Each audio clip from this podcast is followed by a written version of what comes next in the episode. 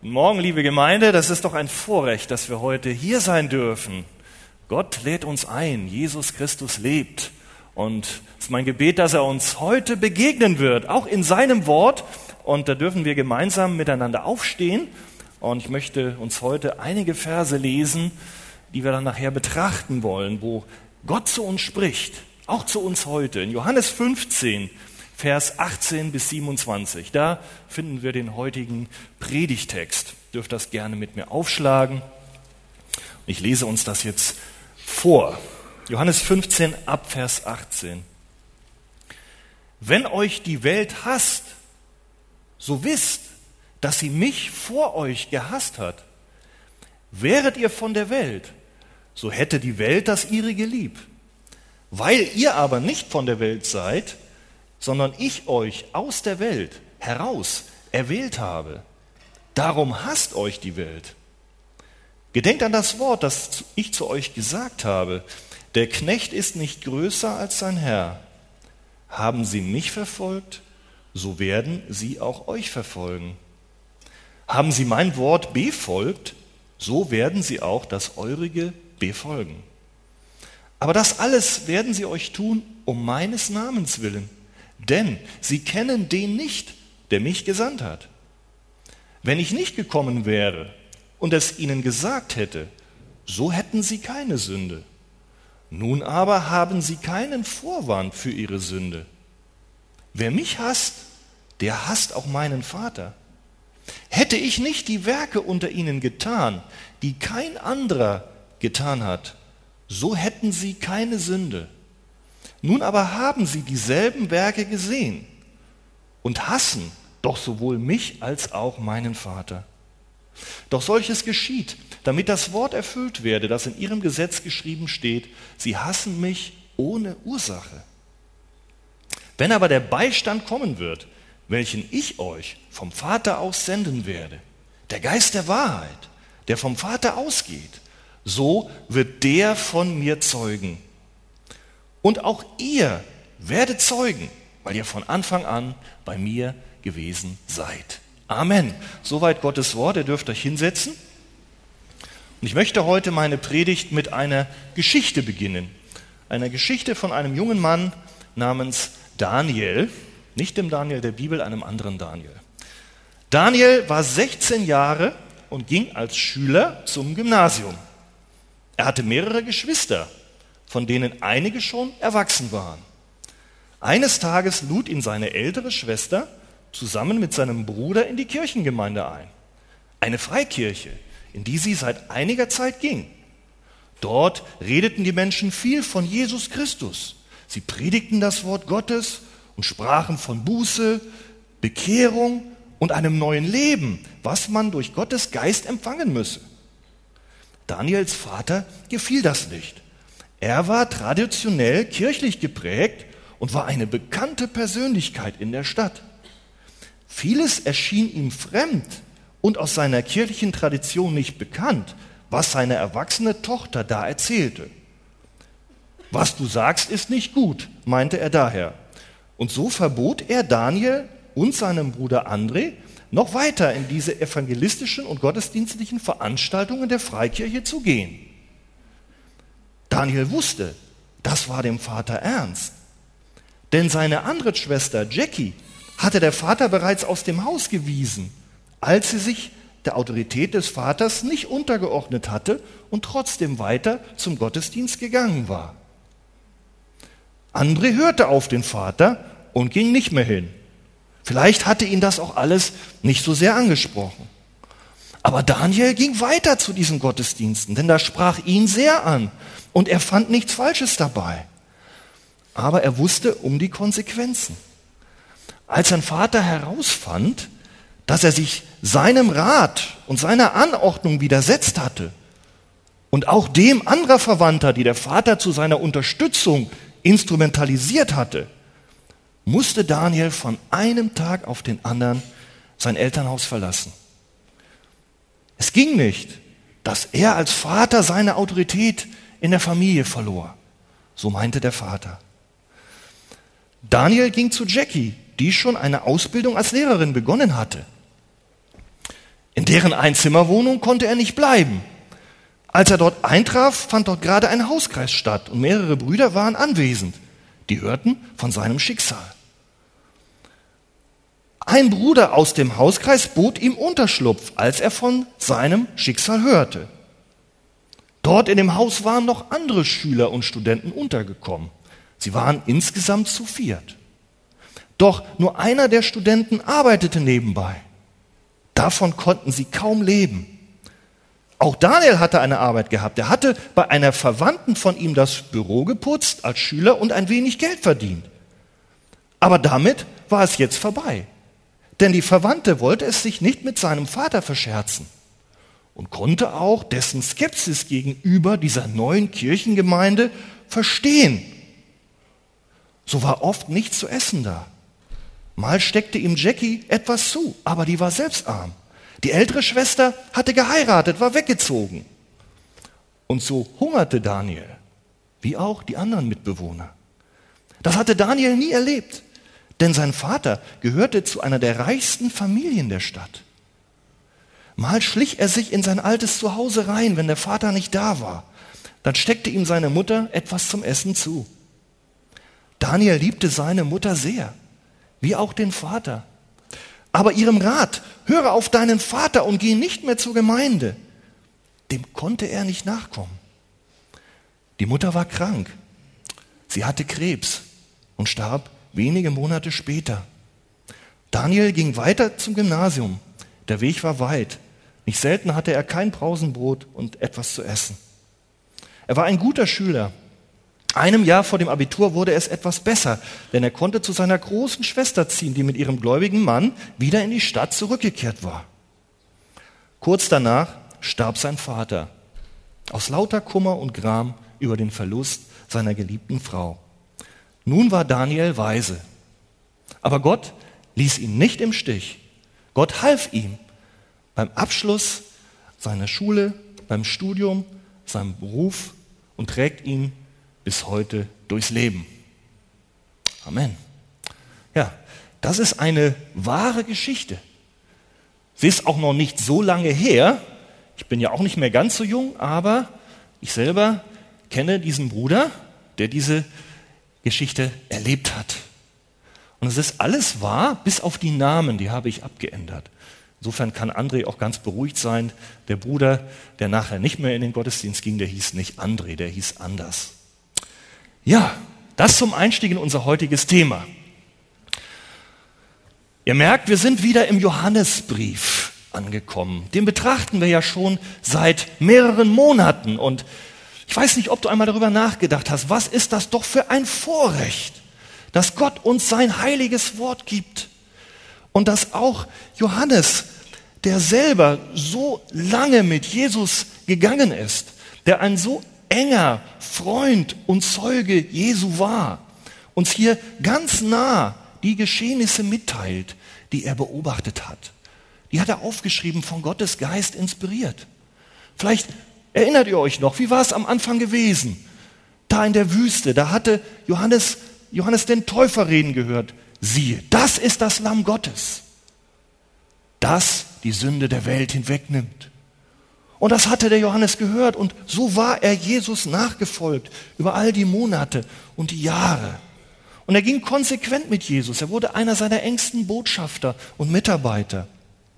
Und so war auch Johannes wie die anderen elf Jünger an dem Abend dabei, an dem Vorabend des Passa, wo Jesus die Jünger auf das vorbereitete, was nun geschehen würde. Auf den bevorstehenden Abschied Jesu von dieser Welt. Auf die Hingabe von Jesu Leben als ein Sühnopfer für die Sünden von Menschen, die an ihn glauben, wofür er auch gekommen war. Und wenn ihr euch erinnert, wir haben die wunderbaren Verheißungen gehört, die Jesus kurz zuvor Andi hat darüber gepredigt und Pastor Wolfgang uns in Johannes 14 und 15 auch mitgeteilt hat. Da ging es doch darum, dass Jesus sagte, wenn ich gehe, dann werde ich euch euren Tröster senden, den Heiligen Geist, den Geist der Wahrheit. Der wird bei euch sein, der wird euch göttlichen Frieden geben, der wird euch Freude geben. Oder dann haben wir gehört, dass ja, Jesus den Jüngern versichert, dass sie fruchtbar sein werden, dass sie wie die Rebe am Weinstock leben dürfen und dass Gott und Jesus selber in ihnen lebt, sie liebt und sie aus dieser Lebens- und Liebesgemeinschaft auch fähig sein werden, sein Denken zu übernehmen, seine Gebote zu halten und sich einander zu lieben, wie Jesus liebt und wie die Jünger auch sich lieben dürfen. Ist das nicht wunderbar? In den Versen vorher heißt es, die, die, die, vor den heutigen Predigtext, ihr habt nicht mich erwählt, ich habe euch erwählt und dazu bestimmt, dass ihr hingeht und Frucht bringt und eure Frucht bleibe. Oh, das ist doch wunderbar. Ist das nicht schön? Dass, ja, was sind das für Verheißungen? Wir werden Frucht sehen. Menschen werden sich bekehren. Das Frucht meint nicht nur persönliche Heiligung, meint Bekehrung. Liebe, Friede, Freude werden wir erhalten. Oh, wie schön.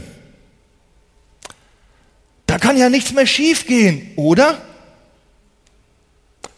Moment, wenn wir genau in den Text schauen, haben wir, müssen, wir, müssen wir konstatieren, da steht, Jesus sagt, meinen Frieden werde ich euch geben und meine Freude wird in euch wirksam sein und meine Liebe. Es ist also von seinem Frieden die Rede, seiner Freude, die den Jüngern geschenkt werden wird. Ja, und was ist sonst noch? Mann, da kommt heute ein Text und bin ein bisschen eifersüchtig, dass ich nicht über diese schönen Botschaften predigen darf wie Andi und Pastor Wolfgang zuvor. Wenn euch die Welt hasst, was für ein Einstieg. Puh. Wenn euch die Welt hasst, so wisst, dass sie mich vor euch gehasst hat. Es gibt eine weitere Verheißung, eine weitere Frucht, die mit der Nachfolge Jesu einhergeht. Ja, eine weitere Erwählung steht da ausdrücklich in Vers 19, eine Erwählung, die wir erleben als Jünger Jesu. Und ich finde, die ist ganz schön aufwühlend. Wäret ihr nicht von der Welt, so hätte die Welt das ihre geliebt. Weil ihr aber nicht von der Welt seid, sondern ich euch aus der Welt heraus erwählt habe. Darum hasst euch die Welt. Hass wird eine weitere Folge und Frucht davon sein, wenn die Apostel damals und wir als Jünger heute als Reben am Weinstock bleiben und leben und Jesus nachfolgen. Das soll die Jünger und Apostel nicht überraschen und darum teilt Jesus ihnen das jetzt mit, damit sie darauf vorbereitet sind. Und er sagt, wenn wir als seine Nachfolger ihm folgen, die Heilige Schrift als Gottes unfehlbares Wort anerkennen, Christus damit als den einzigen Retter von Sünde, Schuld und Tod. Darum ist er doch gekommen, ohne den wir sonst hoffnungslos verloren werden, ja für das Gericht Gottes aufbewahrt. Manche sagen, darfst du heute nicht mehr predigen. Genau das gibt Jesus den Jüngern mit. Und dann sagt er, wenn ihr das predigt und daran festhaltet, dann gibt es Hass, Ablehnung. Hass, dieser Hass diese Ablehnung kann sich an einer größeren Bandbreite äußern, in ganz verschiedenen Formen der Ablehnung. Wir haben ja schon die Geschichte von Daniel gehört. Es muss nicht unbedingt ein aggressives Nachstellen mit Tötungsabsicht sein. Das ist dann die Spitze der Verfolgung. Und wir wissen, weltweit werden 100 Millionen Christen verfolgt mit Leib und Leben und erleben das, was Jesus uns und ihnen verheißen hat. Das kündigt er seinen Jüngern an, dass sie sogar noch denken, etwas Gutes zu tun, wenn sie die Christen töten. Steht in den ersten vier Versen von Johannes 16, da wollen wir heute nicht näher eingehen, kurz hinter unserem Abschnitt. Aber wie kann das aussehen, wenn Jünger Jesu gehasst werden? Ah, ich gebe euch ein paar Beispiele. Ein müdes und abfälliges Lächeln, ein spöttisches Bemitleidet werden. Christ, oder eine Erklärung zum Unterbelichteten, unterstützt mit wissenschaftlichen Argumenten. Glaubt der denn da? Nein.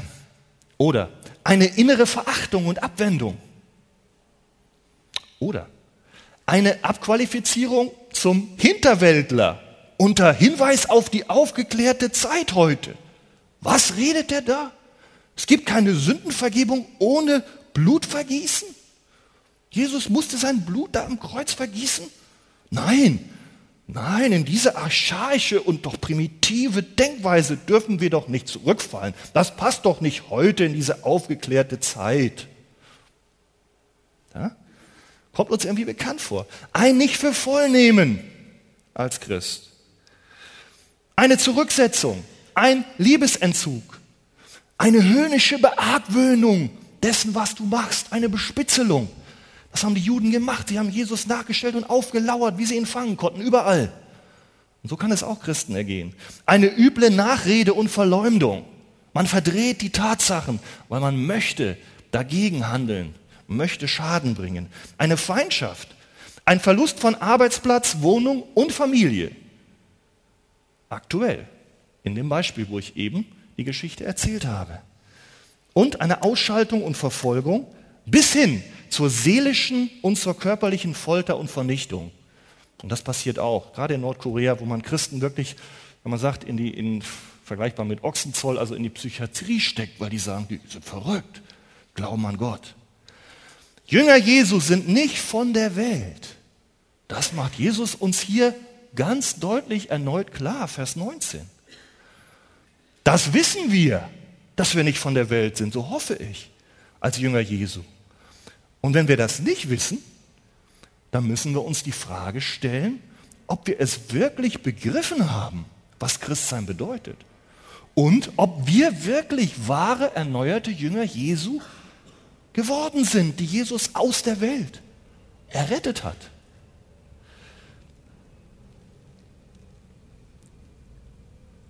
Wenn die Welt euch hasst, was ist die Welt? Sechsmal kommt in zwei Versen allein der Begriff Welt vor. Das System dieser Welt, und das meint, es ist ein von Sünde gekennzeichnetes System. Und diese Sünde wohnt in den unerlösten Herzen von allen Menschen und regiert diese Herzen von Menschen, die noch keine Befreiung, noch keine Herzenserneuerung, noch keine Vergebung durch Jesus Christus erfahren haben, wo der Heilige Geist noch nicht ins Leben eingezogen ist. So beschreibt die Bibel die Welt. Gott hat diese Welt geschaffen. Sie wäre ihm zu Dank und zur Anbetung verpflichtet. Aber die Welt ist gefallen. Sie geriet unter den Einfluss des Bösen und lebt darin. Sie merkt es nicht. Die Welt gibt dem lebendigen Gott nicht die Ehre, wie es gebührt sondern sie hat aufgrund ihres von der Sünde verblendeten Verstandes und Herzens andere Dinge anstelle von Gott zu ihrem Gott gemacht, zu ihrem Götzen gemacht, einschließlich auch der geschaffenen Dinge und natürlich des Menschen an sich. Den idealisiert diese Welt, Menschen, Geschöpfe, den verherrlicht sie und betet ihn an oder die anderen Dinge, die auch der Satan Jesus einmal angeboten hat. Ja, es ist wahr, auch wir, die wir heute Jünger Jesu sind, gehörten einmal in dieses System. Wir gehörten einmal zur Welt. Wir gehorchten Gott nicht. Wir folgten seinen Geboten nicht. Die Sache mit Jesus erschien uns auch töricht. Oder irgendwie, vielleicht nicht töricht, aber so weit weg, dass sie für uns nicht so zentral war, dass sie unser Herz nicht erreichte und dass sie unser Herz nicht veränderte. Aber dann ist etwas geschehen. Jesus hat die Jünger und auch uns aus der Welt erwählt, wie er das hier beschreibt, herausgerufen. Und das mit einer solchen Intensität und einer solchen Wirkung, dass uns plötzlich die Augen aufgehen. Wir sehen unseren Schmutz, wir sehen unseren Ungehorsam, wir sehen unsere Sünde Gott gegenüber. Wir merken, Gott ist Gott. Er ist der Herr. Bisher war ich mein eigener Gott und habe das gedacht, was ich gemacht habe. Aber nun sehen sie sich im Spiegel des Lichtes Gottes als einen hoffnungslos verlorenen Sünder. Sie sehen ihr Herz, was in Rebellion zu Gott lebt, was sich selber dient. Es wird ihnen bewusst und sie werfen sich auf Jesus als ihren Retter und Befreier. Das ist passiert mit Menschen, die aus der Welt erwählt und wirksam berufen und errettet sind. Sie haben verstanden, dass nur Jesus sie rettet, denn er erfüllte alle Gebote Gottes. Er war ohne Sünde. Und an unserer Stelle nahm er Strafe für Sünde auf sich. Den meisten wird das bekannt sein, aber vielleicht hast du das so noch nie gehört. Gott kommt, um für dich als Stellvertreter, alle Gerechtigkeit zu erfüllen, die du nicht tust. Aber er stirbt für deine Sünde, wegen der du nicht bestehen kannst vor dem heiligen Gott. Und das Schöne ist, Gott erneuert dann dein Herz, er erneuert deine Gesinnung durch Jesus. Das ist mit, damit verbunden, mit dieser Auserwählung, mit diesem Ruf, wo Gott etwas tut. Wir haben schon vom Heiligen Geist gehört. Andi hat darüber gepredigt. Heute Nachmittag werden wir mehr hören in Bremen. Der spielt eine große Rolle. Gott erneuert unser Herz, unsere neue Gesinnung. Und nun dürfen wir glauben. Und wir können glauben. Und wir können dieses wunderbare Werk Jesu auch von Herzen annehmen. Es ist uns plötzlich Freude und, und lieblich geworden. Ist das nicht eine wunderbare Botschaft? Ihr seid so ruhig. Eigentlich denke ich, für die Jünger Jesu ist es eine ganz wunderbare Botschaft und auch für die, die vielleicht noch nicht Jünger Jesu sind, aber die heute in diesem Augenblick begreifen, Mann, da ist Gott, da ist Jesus, den Gott in diesem Augenblick einfach ihre Verblendung und ihr Herz öffnet. Für dich ist diese Botschaft auch plötzlich kostbar interessant. Aber vielleicht sitzen noch einige hier und so beschreibt Jesus das für die anderen, für die Welt. Stellt das, was Gott sagt, ich bemühe mich nur, das weiterzugeben, was Gott sagt, stellt das ihr gesamtes Denksystem in Frage. Ihren Egoismus, ihren Stolz, ihr gesamtes bisheriges Leben wird in Frage gestellt. Denn Jesu Botschaft ist eine Anklage gegen unser altes bisheriges Leben. Es ist eine Einladung, ja, ein dringlicher Ruf zur Buße, zur Umkehr hin zu einem neuen Leben, wofür, wofür er die Voraussetzungen schafft. Wenn Gott uns nicht durch seine Gnade die Augen und den Verstand dafür öffnet, dann mögen wir in unserem Stolz diese Botschaft nicht, die uns die Rechtfertigung und den Boden für unser bisheriges Leben einfach wegzieht unter den Füßen. Das wollen wir nicht, wenn wir Jesus nicht kennen. Das hassen wir. Und all die Menschen, die dann ins gleiche Horn wie dieser Jesus blasen und dessen Anspruch auf unser Leben, dass er eben nicht nur ein lieber, treuer, äh, gehorsamer Mensch und ein toller Sozialreformer war, sondern die seinen Anspruch auf unser Leben betonen, diese Menschen, sie sind auch wie ein ständiger Stachel und eine lebendige Anklage in den Augen der Welt. Und die will man weghaben. Und dazu bedient man sich die, der verschiedenen Formen des Hasses und der Verunglimpfung, die wir schon betrachtet haben. Auf welcher Seite stehen wir? Stehst du? Ein Aspekt noch. Die Scheinjünger und Mitläufer oder die abwartend Neutralen die werden von der Welt nicht gehasst. Schauen wir uns einmal die interessante Aussage von Jesus selber an, in Johannes 7, Vers 7. Da sagt er, nicht zu den Jüngern, sondern zu den anderen, die auch um ihn her waren, oder auch den Ungläubigen in dem Falle, die Welt kann euch nicht hassen, mich aber hasst sie. Warum? Weil ich von ihr zeuge, dass ihre Werke böse sind. Deswegen kommt der Hass und die Ablehnung. Ungläubige können Jesus so lange tolerieren, solange man ihn verharmlost und, ihre, und ihn seiner wahren Identität und seines wahren Anspruchs beraubt und diesen leugnet. Dann erfährst du keinen Widerspruch. Aber wenn Jesu Nachfolger den wirklichen Christus, den biblischen Christus verkündigen und auch durch Wort und ihr Leben in Treue dazu stehen und das beweisen, dann werden sie von der Welt verachtet werden. Ich denke, viele von uns haben das erlebt, vielleicht in ähnlicher Form oder etwas weniger wie dieser Daniel, als du dich bekehrtest. Ah, du warst so glücklich, dir gingen die Augen auf, Freude und Frieden zog in dein Herz. Am liebsten wärst du deiner Frau um den Hals gefallen, deinem Sohn. Du hast ihm erzählt, komm mit in die Gemeinde. Ich habe Christus gefunden. Du erzählst ihm von deiner Sünde. Du hast ihn in deiner Begeisterung von deinem Retter erzählt, der dir ein neues Leben geschenkt hat, eine neue Lebensrichtung gewiesen. Aber anstatt dir mit Freuden zuzuhören? Die alten Kumpels aus der Clique? Ja? Was ist denn mit dem jetzt plötzlich los? Nee, zur Gemeinde wollen die dich nicht begleiten. Früher sind sie überall mitgegangen, wenn du ihr Anführer warst und bist, ich weiß nicht wo, mit ihnen hingezogen. Nee, was ist denn jetzt los? Ist der extrem? Oder ist er verrückt geworden? Die verstehen dich nicht. Und viele wenden sich von dir ab. Der bekannte Bibellehrer D.A. Carson, ist ein ganz bekannter Professor und so Gott will, werden wir den nächstes Jahr auch hier mal in der Arche begrüßen dürfen, hat das einmal in etwa wie folgt ausgedrückt, wie die Menschen reagieren auf Christen oder Menschen, die dann Christen geworden sind. Er sagt, aus ihrer Auflehnung und Rebellion gegenüber Gott herausgerettete Christen, verstehen wir, aus ihrer Rebellion gegenüber Gott herausgerettete Christen sind nicht populär in den Augen derer, die in der Rebellion Gott gegenüber verharren. Ganz einfach. Ja. Sie werden abgelehnt.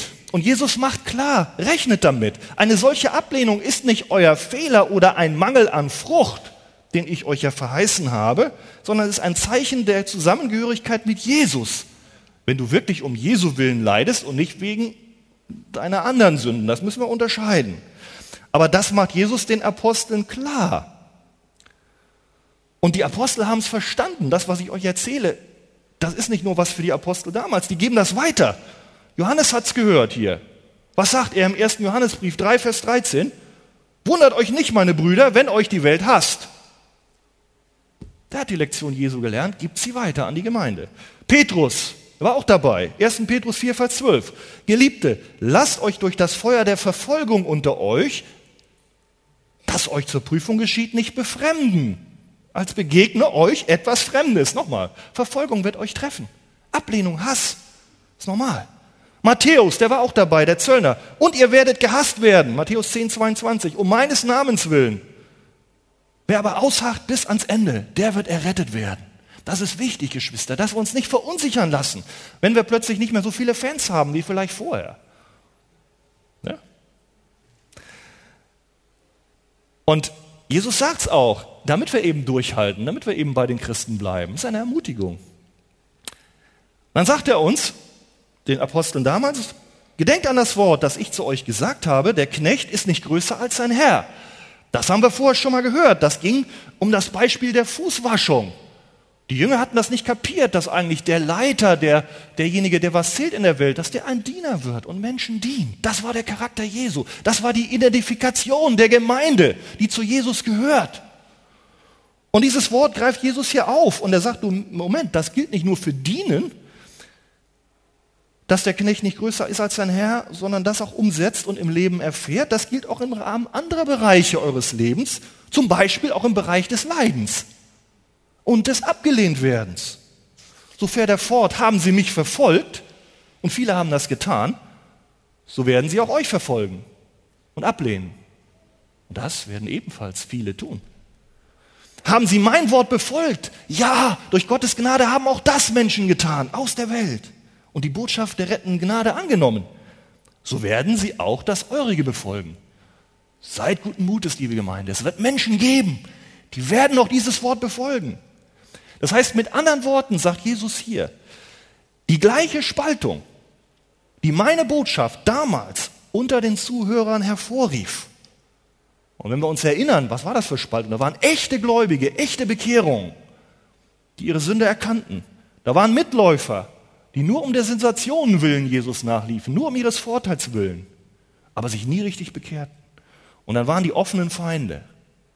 Also Jesus sagt, diese gleiche Spaltung, in Nachfolger und in Nicht-Nachfolger. Da zählt die Welt ist der Überbegriff und da zählen die Feinde dazu, aber auch die sogenannten Indifferenten, die Neutralen, die sich nicht richtig bekehrten. Es gibt nur zwei Gruppen von Menschen, nicht drei.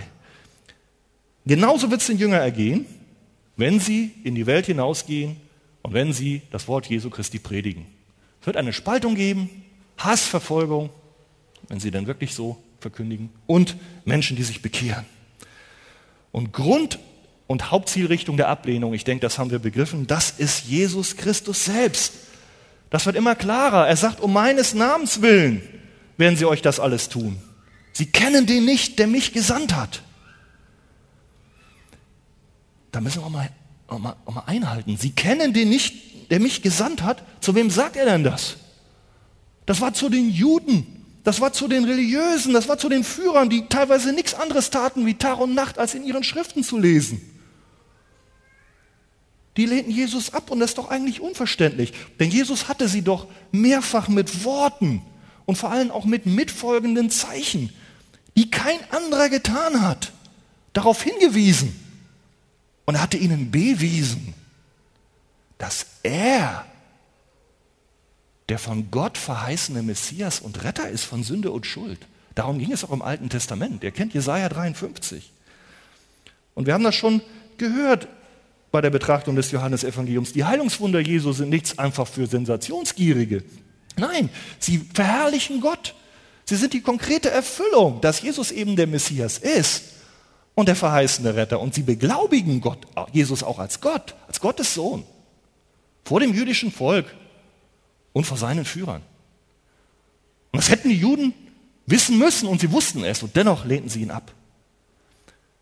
Jesus macht klar, da wird es auch interessanter, auch für uns, die wir viel gehört haben.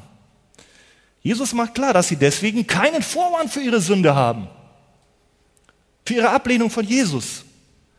Sie haben gehört, sie kennen die Schriften. Sie können sich nicht mit Unwissenheit entschuldigen. Sie sind vielmehr schuldig. Sie sind vielmehr voll verantwortlich. Das sagt er in den Versen 21 bis 24. Wir haben keinen Vorwand für ihre Sünde. Hätte ich nicht die Werke getan, so hätten sie und unter ihnen, die kein anderer getan hat, so hätten sie keine Sünde. Nun aber haben sie die Werke gesehen und hassen sowohl mich als auch meinen Vater. Ist ein weiterer wichtiger Punkt. Sie hassen nicht nur mich, sondern auch meinen Vater. Wer mich hasst, hasst auch meinen Vater. Diesen Anspruch vertritt Jesus Christus. Vater und Sohn lassen sich nicht auseinanderdividieren. Wer meint, den Gott der Bibel zu kennen und ihm nachzufolgen und ihn anzubieten und lehnt den Sohn ab als Gottes Sohn, der kennt den Vater nicht. Das ist brutal. Stell mir vor, Jesus teilt solche Menschen ein in die Kategorie der Welt. Die religiösen Führer Israels werden da einsortiert. Stellen wir uns mal vor, die religiösen Juden, das religiöse Establishment mit all ihren Priestern, ihren Gottesdiensten, ihren prunkvollen Tempeln wird der Welt gleichgestellt. Von Jesus.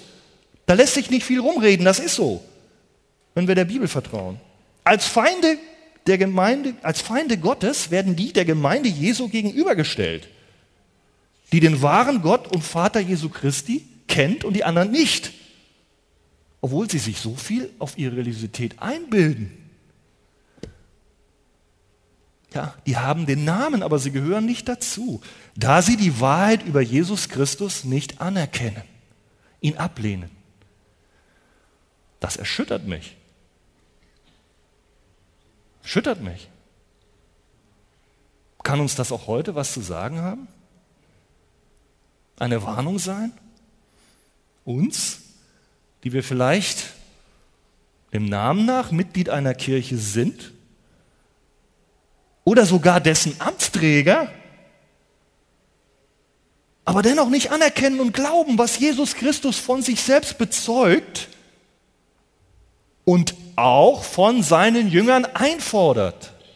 Und ich bin der Überzeugung, nicht nur damals, sondern auch heute. Auch heute. Auch heute. Ein jeder prüfe sich selbst. Noch eine Tatsache muss uns aufrütteln. Jesu Worte hören und Werke sehen, die kein anderer getan hat. Und dennoch in diesem klaren Licht Jesus ablehnen und zurückweisen, das macht die Sünde schwer. Sehr schwer. Und wenn wir die Bibel sehen, dann merken wir, dass Jesus das auch so sieht. Beispiel, sagt er Matthäus 11, er fing an, die Städte zu schelten, in denen seine meisten Wunderwerke geschehen waren. Matthäus 11, Vers 20, weil sie nicht Buße getan hatten. Und er sagt, wehe dir, Korazin, wehe dir, Bethsaida, denn wenn in Tyros und Sidon die Wunderwerke geschehen wären, die unter euch geschehen sind, längst hätten sie in Sack und Asche Buße getan. Doch ich sage euch, Tyros und Sidon wird es erträglicher ergehen am Tag des Gerichts als euch. Ähnlich geht die Richtung in Lukas 12, Vers 47 und 48. Könnt ihr zu Hause mal lesen. Das heißt, es gibt ein größeres Gericht und eine größere Schuld für den, der mehr gehört hat. Ja, das geht uns an, denn wir sitzen hier im Gottesdienst. Vielleicht schon wochenlang bist du hier. Du hast Gottes Wort gehört. Und eigentlich bist du von deiner Sünde überführt. Du weißt genau, dass du die Frau nicht haben darfst oder begehren darfst. Und dennoch tust du es, die einem anderen gehört. Und auch ist dir eigentlich klar geworden, auch heute wieder, dass du so nicht weiterleben darfst und kannst, so ganz grundsätzlich ohne eine echte Beugung vor Gott. Oder manche sind in einer christlichen Familie aufgewachsen, sind zum Einsegnungsunterricht gegangen. Alles haben sie gehört, alles hast du gehört. Du weißt Bescheid, worum es geht. Und tragisch, dennoch lehnst du Jesu Anspruch als Retter und Herr, als Herr über dein Leben ab. Das machst du, weil du die Sünde mehr liebst.